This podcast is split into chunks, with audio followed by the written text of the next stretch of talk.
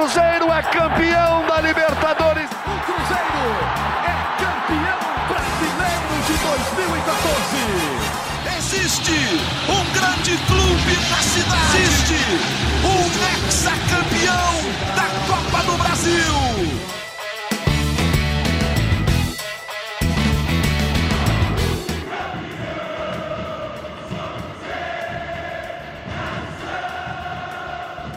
Muito bom dia, muito boa tarde, muito boa noite. Está começando mais uma edição do GE Cruzeiro Nação Azul.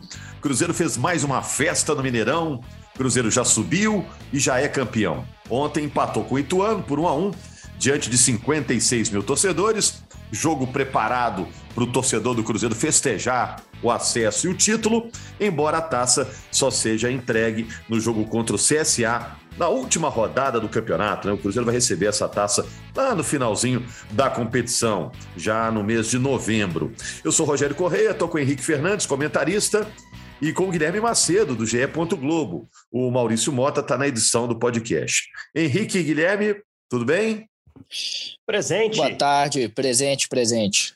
Vamos falar do Cruzeiro. Achei muito interessante a entrevista do Pessolano depois do jogo, do empate tá bravo, com o Ituano. É, queria mais, né? Sempre querendo mais. Cruzeiro segue motivado. Como manter essa energia do Cruzeiro, não só para a reta final do campeonato, mas também para o ano que vem, essa ligação com a torcida. E acharam que é a decisão mais correta mesmo, entregar a taça só contra o CSA no dia 6 de novembro, o jogo no Mineirão?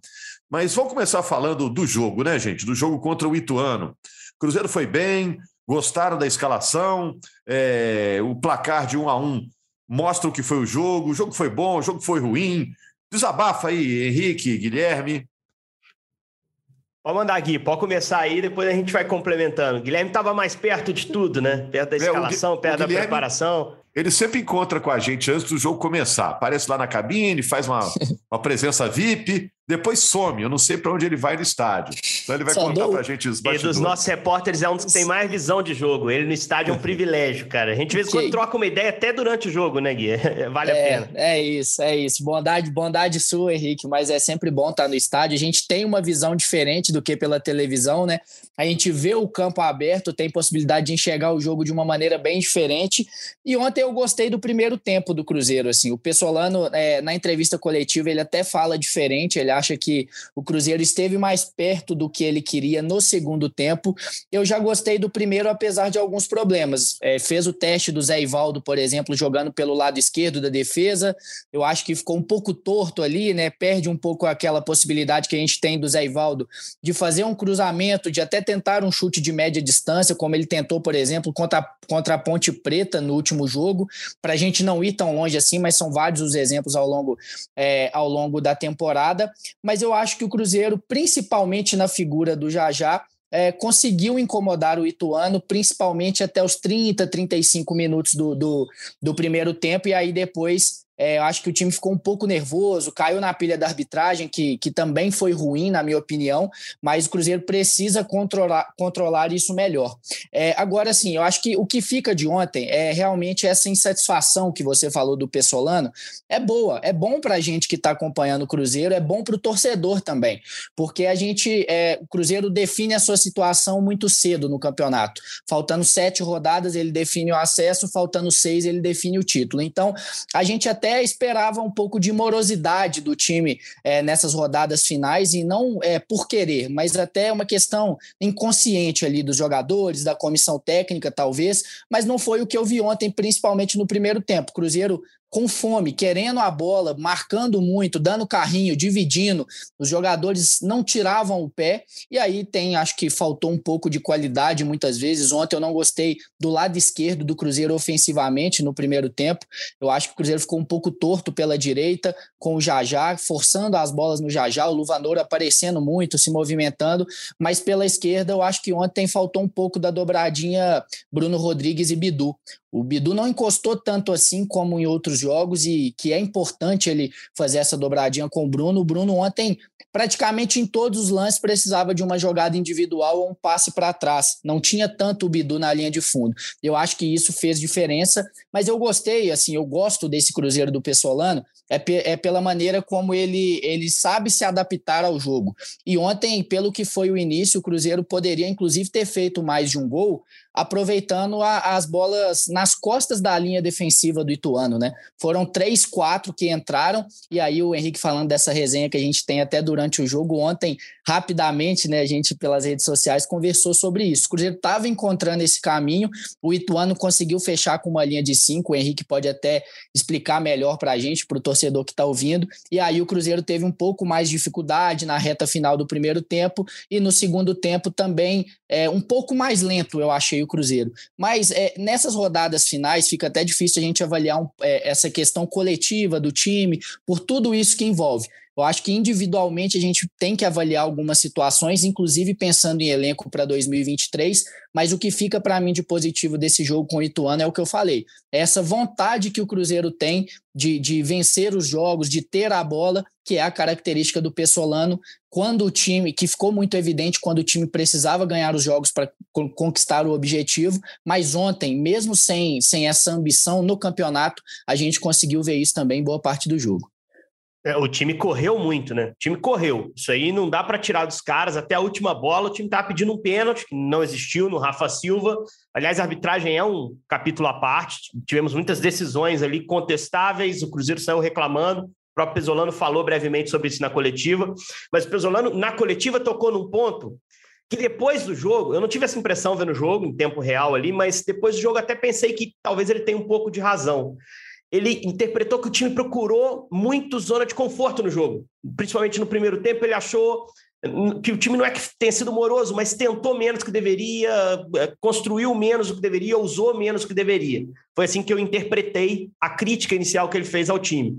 E ele faz questão de frisar, não é que tenha faltado raça, vontade, jogadores, isso aí ele não entendeu assim, mas entendeu que o time em alguns momentos foi protocolar demais, procurou conforto no jogo.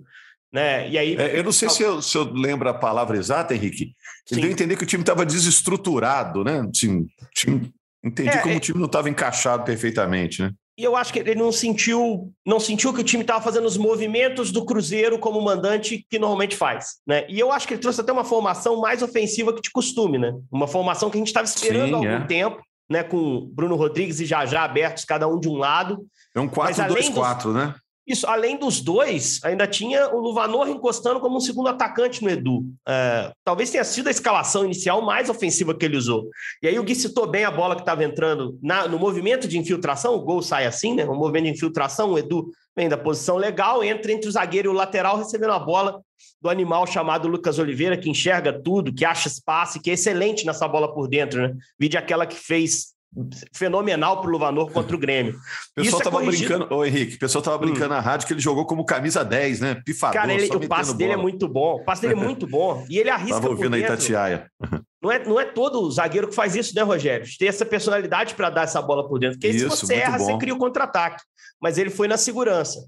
E aí, essa bola estava entrando algumas vezes. Eu concordo com o Guilherme que dava para o Cruzeiro ter produzido até mais um gol com esse tipo de jogada, porque o Ituano demorou a interpretar. O Ituano adiantou a primeira linha de marcação e deixou esse espaço para a bola entrar. O Cruzeiro sabe fazer esse movimento de atacar a primeira linha de marcação do adversário, né? a última linha de marcação do adversário.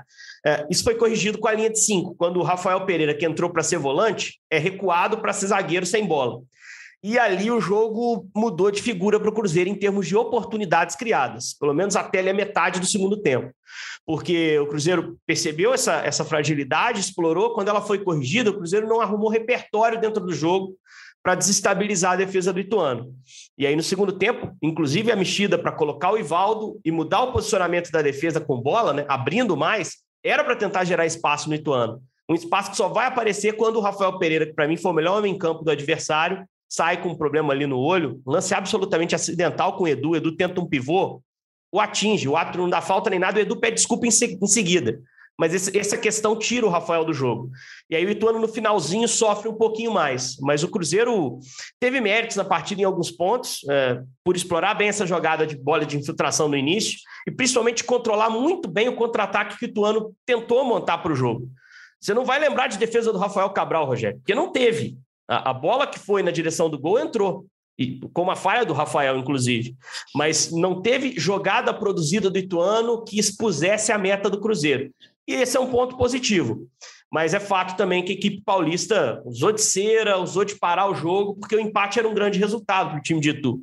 É, então também não teve aquele, aquela vontade extra do Ituano de buscar uma reação dentro do jogo, porque o empate veio muito rápido. É, se você lembrar, Henrique, o, o, Rafael ele trabalhou praticamente em aquelas bolas levantadas na área, Bola levantada. cruzamento. Já tinha sido assim contra o Vasco, lembra? Só teve isso. O Vasco só Sim. fez isso. Não, a defesa nem, do Cruzeiro é bem, bem montada, né? E nem para trabalhar com os pés em recuo, né? Porque o Cruzeiro jogou com sua linha avançada. Se você pegar o posicionamento médio do Cruzeiro, vai ser um posicionamento bem avançado no campo, né? O Ituano não pressionava lá em cima, ele compactava a frente da área.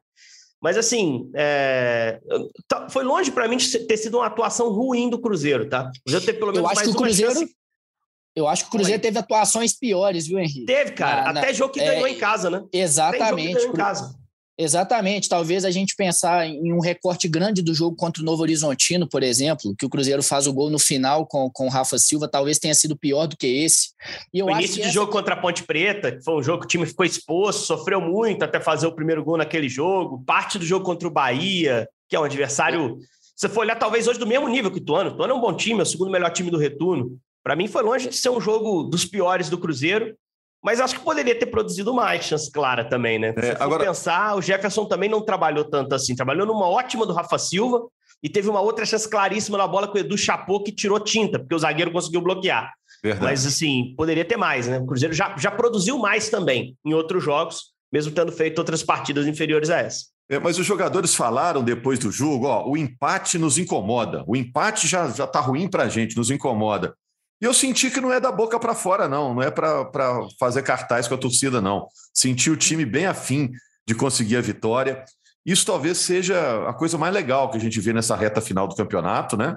O Cruzeiro, apesar de ser campeão, já, tá, já subiu, continua brigando. É algo que foi incutido ali na cabeça dos jogadores pela comissão técnica, o grupo também comprou a ideia, né? Isso é muito legal. Tanto é que o Pesolano disse que não vai poupar ninguém aí no fim do ano, não. Não vai testar ninguém, vai botar o que tem de melhor em respeito a quem ainda está brigando por seus objetivos do campeonato, né? É, e Todo a, mundo tem direito linha... ou obrigação de enfrentar o Cruzeiro com, com o time que ele considera o ideal, né?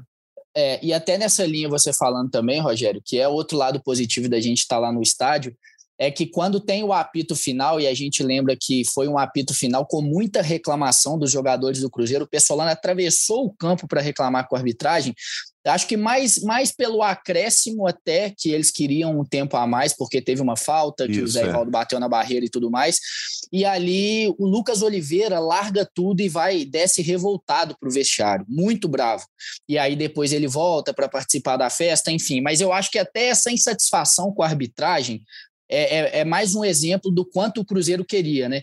É, o Cruzeiro queria vencer, queria dar essa vitória para o torcedor. Os caras queriam muito, querem ainda bater recordes, e isso é, é uma coisa que tem dentro do Pessolano também.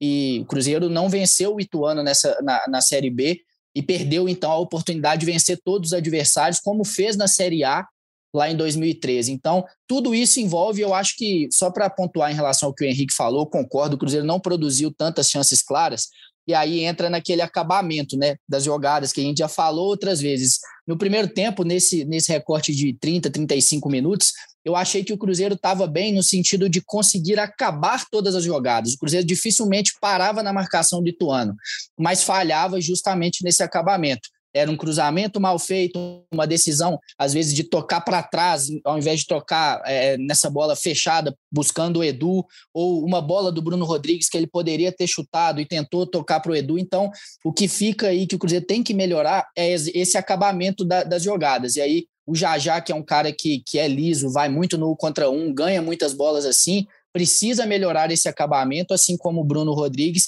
E são dois caras que o Pessolano tem trabalhado muito isso no dia a dia e são dois caras que ele conta também para o ano que vem. O Bruno Rodrigues, obviamente, tem contrato, vai ficar, e o já já o Cruzeiro precisa chegar a um, a um consenso aí, negociar. Ainda não estão abertas essas negociações com o Atlético Paranaense para tentar ficar com o já já ano que vem. Pois é, e o Cruzeiro deve realmente, como diz o Pesolano, é, quando diz, digo deve, na opinião de vocês, é o que ele tem que fazer? Escalar a equipe principal até o fim ou testar jogadores para o ano que vem? Ele já disse que vai botar o que tem de melhor. Ele está certo? Ou, ou, ou, deve também testar jogadores pensando em depurar o elenco para o ano que vem e cada um com seus problemas? A justificativa que ele traz, para mim, é a mais nobre possível, né? De respeitar o campeonato, ética esportiva, respeitar os outros que estão disputando. Por exemplo, esse jogo de domingo contra o esporte, uh, o torcedor do Vasco está de olho nesse jogo, né? Uh, Eu achei maravilhoso a fala dele. Achei maravilhosa a fala dele, viu, Henrique? Eu tô com ele, viu? Eu também, eu acho que é, é, essa fala é, é melhor justificativa, mas além disso, pensando no Cruzeiro, os moleques que ele quer subir, ele já está subindo, né? Kaique já começou a ter chance. Uh, o Juan Christian fez a estreia, até foi elogiado pelo, pelo Pesolano, que é um cara que eu imagino que ele queira observar para tomar uma decisão. Acho que contrata até o fim do ano, né, Gui? Desse menino? Ou, ou ele chegou é, com. Ele tem contrato até o final do ano que vem, mas aí é um empréstimo, Sim. enfim, tem algumas. Isso. Você não sabe se compra, se vai emprestar ele para outra equipe no ano que vem, você não sabe exatamente o que vai é fazer isso. com esse atleta, você precisa ver, ver jogar, né? É, e aí já começou a botar esses caras, né? Ele não vai falar abertamente que vai dar oportunidade aos meninos da base que ele está gostando, mas ele vai fazer isso ao natural, projetando sim o ano que vem, mas sempre exigindo é, vitória. E a melhor postura que ele poderia ter, além dessa declaração, foi a postura de reclamar do jogo feito quando o time não ganhou. Porque se ele contemporiza o empate, se ele valoriza a campanha, os objetivos alcançados, e não fala sobre uma atuação que ele julgou é, abaixo, é, o recado que chega para o jogador é que está tudo bem, o que for feito aqui até o final do campeonato, o Pesolano está ok, missão cumprida. Eu acho que como ele, a postura dele na coletiva, para mim, é um manifesto para os atletas. Olha, se não treinar bem e não jogar bem, vai sair do time, isso vai contar ponto para a próxima temporada. Eu não acho que seja uma atuação boa ou ruim que possa definir a permanência ou a ausência de um atleta no ano que vem, mas pesa. Toda atuação pesa. Né? Não vai ser um jogo, mas uma coleção de jogos, incluindo aqueles bons. Então, quem jogar contra o esporte no domingo e for bem, ganha pontos para essa permanência. Os que vão ficar no ano que vem já largam na frente numa reformulação de grupo. Se eu sou, por exemplo, é, o Giovanni Jesus, que é um jogador que pode ser zagueiro e lateral, que jogou o primeiro tempo testado na zaga, ali como terceiro zagueiro que vira lateral direito sem, sem a bola. É, eu quero mostrar para o Pesolano que quando for reformular na virada do ano, não precisa no mercado buscar um jogador para minha posição, que eu dou conta. É, é, acho que é isso que esses caras que estão garantidos têm que se concentrar em fazer nessa reta final. E o Pesolano vai fazer suas avaliações a partir disso. Tenho certeza que a comissão técnica já tem mapeado é, uma, uma lista de reforços, de pelo menos posições carentes que ele entende. E esses jogadores vão ter essa última chance, que esse tipo de lista não vaza nunca na preparação, isso destabiliza muito o ambiente, mas jogadores têm a chance de fazê-lo mudar ali alguma coisa pensando na reta final. Mas a justificativa que ele deu pensando no campeonato, Rogério, perfeita também, cara. É um campeonato que vale muito, cara. Uma permanência na Série B, um acesso à Série A, para quem está disputando, vale muito. Cruzeiro que o diga. E acho que é muito justo o Cruzeiro jogar até o fim. Lembrando que o Cruzeiro pega times que brigam em cima e times que brigam embaixo também, né? O Cruzeiro ainda cruza com o Novo Horizontino, com o Guarani, que estão metidos na briga do Z4. Então, pode ser, sim, um, fiel da balança, de certa forma, aí nessas indefinições que ainda perduram na Série B. É, e uma atuação. Ouviu, né? Só, só é. É, Macedo, para não ficar no ar, para quem não ouviu, ele disse que vai botar o time principal em todos os jogos, porque vai ter time dependendo dos resultados do Cruzeiro. Se ele tivesse do outro lado, ele gostaria desse comportamento ético também dos adversários. É algo que realmente a gente não está acostumado a ver aqui no futebol brasileiro. Normalmente, quem resolve a sua vida já lava a mão para o resto que vai acontecer, mas ele diz que, em respeito aos rivais, para todo mundo que está brigando lá em cima ou está brigando lá embaixo, ele vai manter o time principal. Desculpe.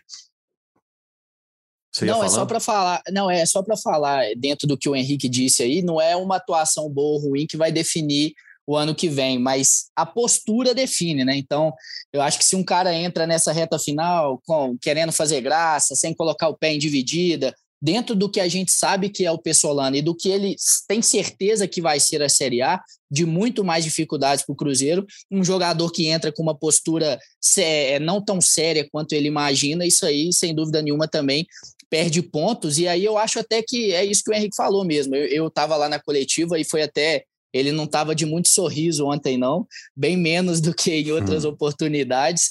E, e, é isso, ele, ele só não vai dar oportunidade. Não, não adianta a gente esperar para ver o Vagninho em campo, é, o Wagner Leonardo em campo, que é um zagueiro que também não vai ficar, a menos que tudo mude. Enfim, o jogador hoje não vai, ser, não, não vai ficar no Cruzeiro para 2023. O Rodolfo, o Fernando Canesi, enfim, esses jogadores a gente não vai ver mas o Marquinhos Cipriano a gente deve ver por mais alguns minutos. O Wesley Gasolina, eu imagino que a gente também é, veja por mais alguns minutos. Enfim, são essas Lincoln. situações. Lincoln, eu acho que é isso. O Rafa Silva, para ganhar ritmo, que é um cara que nos últimos anos não teve minutos por conta de lesão, pandemia, estava no futebol chinês que ficou paralisado, mais tempo do que aqui no Brasil. Então é isso. Os jogadores que a gente já está vendo no time do Cruzeiro, a gente vai conseguir ver por mais minutos, mas aqueles que a gente não vê, a gente não adianta esperar nessas últimas seis rodadas que não vai ter. E olha só, gente, só para fechar, a CBF está certa em entregar a taça só contra o CSA? Só, só antes, rapidinho, para um ganchinho sobre postura, o, Rogério, para a gente não perder, é, de falar rapidinho do Machado. É, eu concordo que a arbitragem não foi boa, tá, do Marielson. Principalmente aquele lance envolvendo o Kaique, a dividida com o Machado, que marca a canela dele, eu acho que é um lance que poderia ser dado cartão vermelho. Embora eu não ache que o jogador do Ituano teve a maldade para rachar o Machado. Se ele quisesse rachar, ele rachava. Quem joga pelada sabe disso. Foi uma dividida que ele entrou com força excessiva e atingiu o jogador do Cruzeiro. O VAR foi acionado, o árbitro teve a segunda chance para observar e deu um amarelo. É, já ouvi gente falando até que o amarelo ficou de bom tamanho. Eu acho, que a Janete falou na transmissão, que o vermelho poderia ter sido aplicado no lance. E isso irritou muito o Machado. Mas quando é um jogo de festa como aquele, um jogo em que o Cruzeiro não perdia, empatava, um jogo com 56 mil pessoas lá para fazer festa para campeão, o Machado tem aquele tipo de reação? Se eu sou o treinador, eu converso. É, para quem não viu o jogo, o Machado tomou um amarelo numa dividida, uh, que para mim era para amarelo, fica reclamando, reage, ofende, o árbitro dá o vermelho na sequência, ele sai esbravejando, precisa ser retirado do campo, inclusive de forma enérgica, por companheiros de Cruzeiro. Exato. Os caras, tipo, sai daqui, cara, o que você tá fazendo? O Brock, louco. né? É, o Brock, você fica louco. E aí na, na saída chuta o um microfone do emissor, que é caro, hein, Machado? É caro o microfone, não faça mais isso. Mas assim, ele irritado vai pro vestiário, tira a camisa, a torcida gritando é campeão, né? tudo é festa. É, é, um caso que eu tivesse no lugar dele, eu ia pensar na minha atitude, porque haverá outros jogos à frente que a coisa não vai estar definida, né? E você precisa contar com o controle psicológico de todo mundo. E o Machado está vivendo um ano especial na carreira. É um dos jogadores mais importantes desse momento do Cruzeiro, é titular absoluto do time. Eu tenho certeza que a comissão técnica não viu bem o que aconteceu. Os companheiros eu tenho certeza absoluta porque a gente viu a reação deles logo depois do vermelho e de observar o que o Machado estava fazendo para sair do campo. Então eu acho que é um caso a pensar, né? Por mais que eu concorde com a crítica à arbitragem, Rogério, não acho que o Marielson, árbitro do jogo, fez um bom jogo, não. Uh, e acho que o Cruzeiro, de certa forma, pode reclamar disso, mas o contexto do jogo não pedia aquela reação. A gente chama de overreacting, né? Aquela reação acima do, do tom. Não, não há necessidade disso, e mesmo que fosse um jogo decisivo, o Cruzeiro foi obrigado a fechar o jogo com um a menos e, e não é o ideal. Né? É isso. Bom, gente, vamos falar mais de Cruzeiro na segunda-feira que vem. Cruzeiro pega no domingo o esporte às quatro horas da tarde. Você que está em Minas Gerais e que está no Recife vai acompanhar esse jogo pela Globo e, é claro, no Premier para o Brasil inteiro. Vamos estar tá aqui na segunda-feira repercutindo essa caminhada final a turnê de despedida do Cruzeiro na Série B. O Cruzeiro já é campeão. Estou fechando aqui, hein, gente? Faltou alguma coisa? Faltou te responder sobre a taça. Aqui vocês não ficarem engasgados é, aí. Deixa eu te responder sobre a taça que você fez a pergunta e eu te cortei, mudei de assunto. Se a taça deveria ter sido entregue nesse jogo ou contra o CSA. Pode responder, Gui. Eu acho que faz parte aí dentro do que a, a CBF tem que fazer para valorizar o produto dela. Entregar na última rodada é natural. Obviamente que se o Cruzeiro fizesse o penúltimo jogo em casa, seria entregue nesse penúltimo jogo, né? E sendo no último, Acho que tá, tá de bom tamanho e é bom que o torcedor também faz mais festa e encerra o ano com a taça. Eu acho que vai dar tudo certo. Agora, só para não deixar de pontuar, é, o Felipe Machado, que inclusive renovou o contrato, o Cruzeiro ainda não oficializou, mas ele vai ficar por mais dois anos no Cruzeiro. Foi um dos caras que, que daquela turma, né, que chegou ainda com o Alexandre Matos, antes da chegada da SAF, e que ficou daqueles atletas todos, oito ou nove, agora está me falhando aqui, mas oito ou nove que chegaram em dezembro do ano passado, o Machado foi o que veio com o menor custo para o Cruzeiro. Estava um longo tempo sem jogar no Grêmio, virou titular absoluto, como lembrou o Henrique, agora renova por dois anos com uma valorização salarial. E o Estênio, que passou por cirurgia na terça-feira, recebeu alta ontem, quarta, e já foi para o Mineirão. Eu acho que é uma prova da, da união desse elenco do Cruzeiro, né? Que os jogadores fazem questão de estarem lá no campo. E o Estênio só volta em 2023 também, Rogério. Nada mais a dizer. Henrique. É isso, eu acho que, que tá de bom tamanho a festa ser na última rodada também, e o Cruzeiro já estava muito seguro em relação a, a isso, né? Em, em, um suposto, um possível desinteresse da torcida por um jogo em que não vai ter taça. Porque a torcida não tá nem aí, meu amigo. A torcida tá indo em todos. É, não tivemos o, o, recorde batido, né?